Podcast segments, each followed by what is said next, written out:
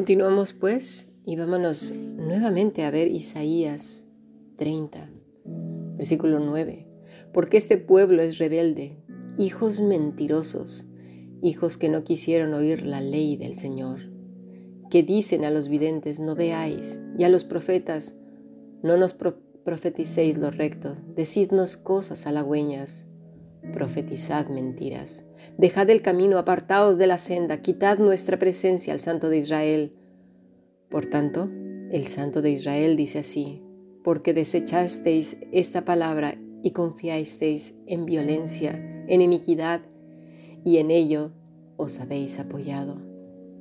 Estamos viviendo tiempos muy peligrosos, mis estimados, muy peligrosos en donde la sana es escrituras la sana doctrina está siendo violentada, arrancada de contexto para acomodarse a un siglo de sensaciones, un siglo de sensualidad, y no me refiero con esto a la sensualidad sexual, no, a la sensualidad de las sensaciones, lo que tienes que sentir en tu cuerpo, y esto no es así.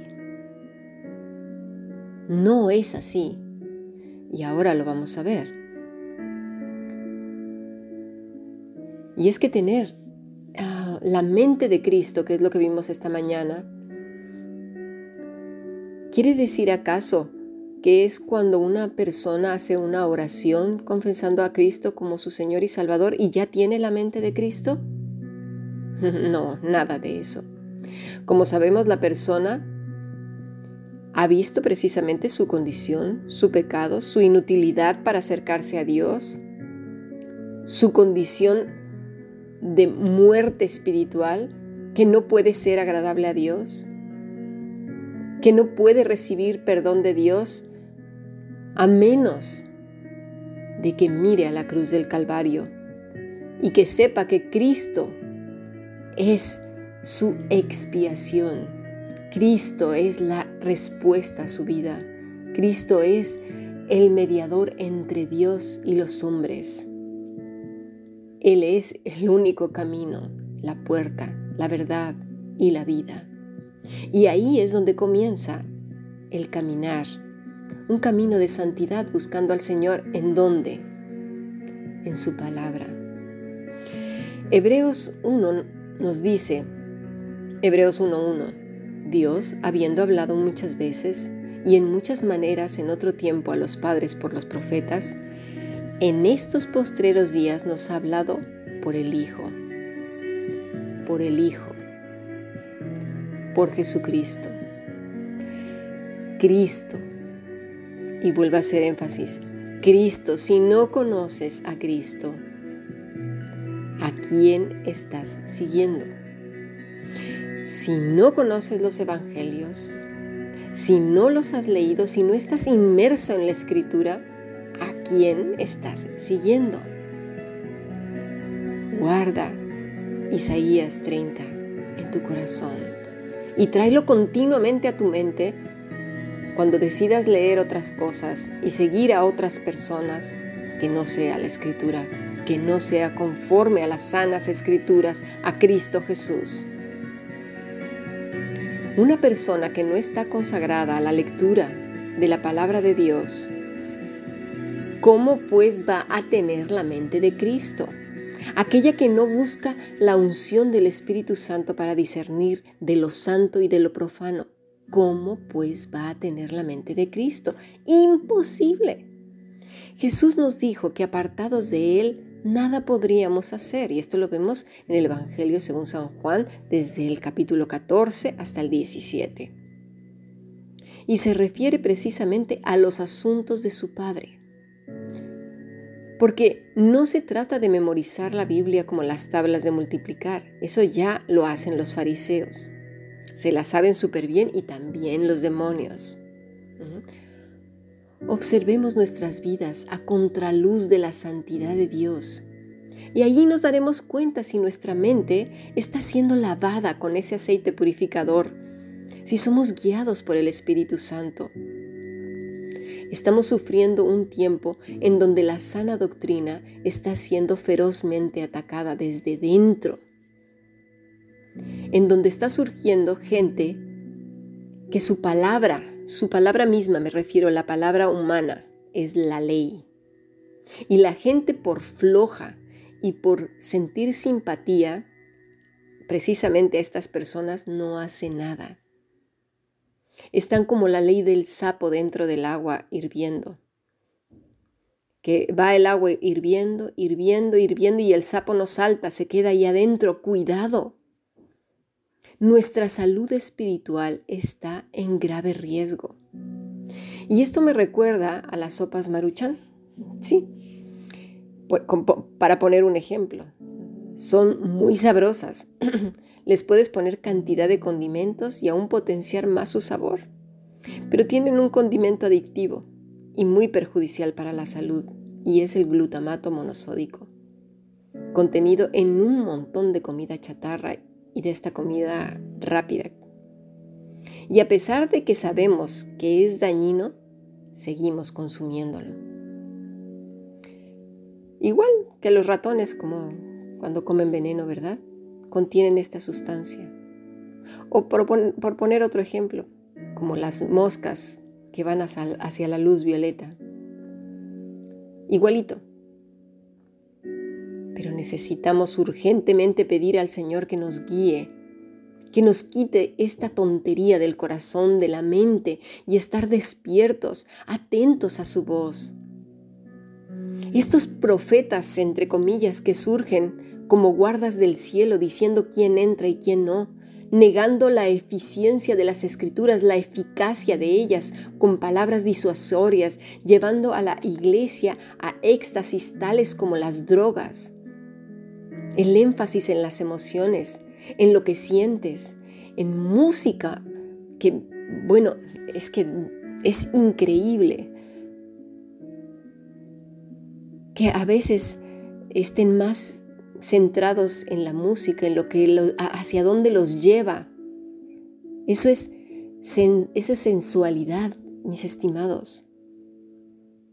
Eso es sensualidad. Estos nuevos artistas que se dicen cristianos que nada más están beneficiando, cobran miles de dólares por una presentación. Vamos a ver esta mercadería de dónde ha salido, sino del mundo. Volvamos otra vez a las escrituras, por favor. ¿Cuándo vimos a nuestro amado Maestro tirado en el suelo haciendo visiones o haciendo ruidos extraños o vuelto loco riéndose como tonto, por favor? Leamos atentamente los Evangelios, veamos la vida piadosa de los apóstoles.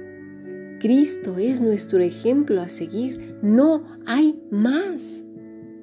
Pidamos al Señor la mente de Cristo y no la mente de gente locuaz que se desvía de la verdad a gente que tiene comezón de oír, de sentir y caer en una locura, en una locura sesentera de los años del hipismo. Dice Pablo a Timoteo, predica la palabra, insiste a tiempo y fuera de tiempo, redarguye, reprende, exhorta con mucha paciencia e instrucción porque vendrá tiempo cuando no soportarán la sana doctrina, sino que teniendo comezón de oídos acumularán para sí maestros conforme a sus propios deseos. Escuchad, por favor, y apartarán sus oídos de la verdad y se volverán a mitos. Observa con atención, lee con detenimiento la escritura y vuélvela a leer y observa otra vez. Mira a la gente si está actuando conforme a la escritura, si está diciendo lo que dice la palabra de Dios. Ora y vuelve a, leer. Que Dios nos quite los velos del entendimiento turbado. Sigamos a Jesús y a nadie más, por muy simpático que sea, por muchas amenazas que te hayan lanzado de que si te vas te irás al infierno ¿Acaso también son guardas del infierno? ¿Quién ha puesto a estas gentes como recepcionistas del cielo y del infierno? Vamos, por favor, seamos más listos. Que Dios nos conceda sabiduría de, de lo alto. Estamos viviendo tiempos muy peligrosos. Seamos fieles a Cristo, no tengamos miedo. Del Señor es la salvación. La salvación no está en manos de ningún ser humano, sino del Señor. Hay de los hijos que se apartan, dice el Señor, para tomar consejo y no de mí, para cobijarse con cubierta y no de mi espíritu, añadiendo pecado a pecado, que se apartan para descender a Egipto y no han preguntado de mi boca, para fortalecerse con la fuerza de Faraón y poner su esperanza en la sombra de Egipto. Pero, el pero la fuerza de Faraón se cambiará en vergüenza y el amparo en la sombra de Egipto en confusión. Versículo 8. Ve pues ahora y escribe esta visión en una tabla delante de ellos y regístrala en un libro para que quede hasta el día postrero. Escucha bien, eternamente y para siempre. Quiere decir, mis estimados, que esto es para ti y para mí hoy, hoy Versículo 12, por tanto, el Santo de Israel dice así, porque desechasteis esta palabra y confiasteis en violencia y en iniquidad, y en ello os habéis apoyado. Que nuestro apoyo sea la sana doctrina, la escritura.